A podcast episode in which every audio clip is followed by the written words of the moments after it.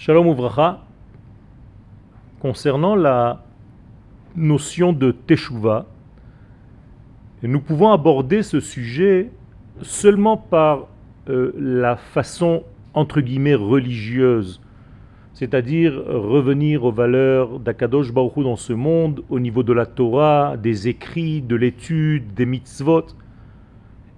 Et malheureusement, nous pouvons perdre une notion de Teshuvah qui n'est pas moins importante et qui en réalité laissait la vie dans son équilibre premier.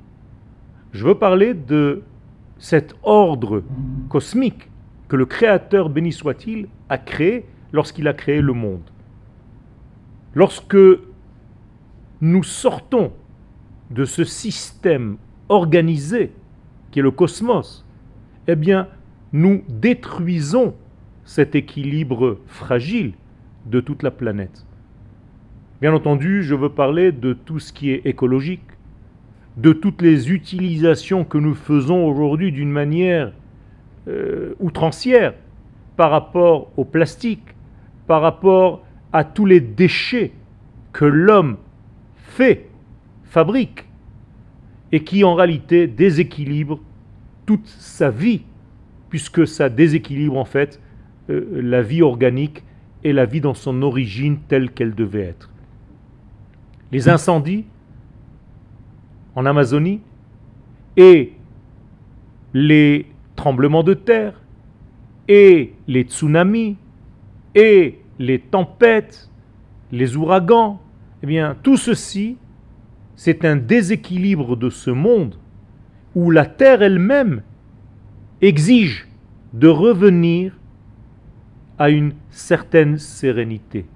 Lorsque l'homme ne sait plus gérer, et là je vais utiliser des termes kabbalistiques, lorsque l'homme ne sait plus gérer sa parole, qui est en réalité son souffle parlant, eh bien il y a des tempêtes dans le monde. Eh bien ça va ensemble.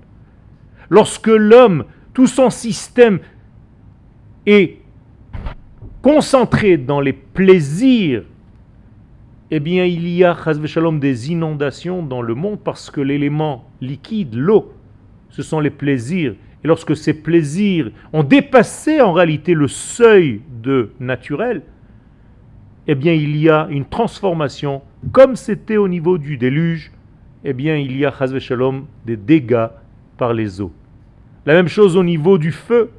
Les plaisirs et les désirs sexuels et tous les désirs qui sont mal gérés au niveau des pulsions de l'homme, bien lorsque c'est mal géré, il y a des incendies dans le monde qui vont détruire, mais pas pour détruire, pour rééquilibrer en fait la planète qui a été détruite et détériorée par l'homme.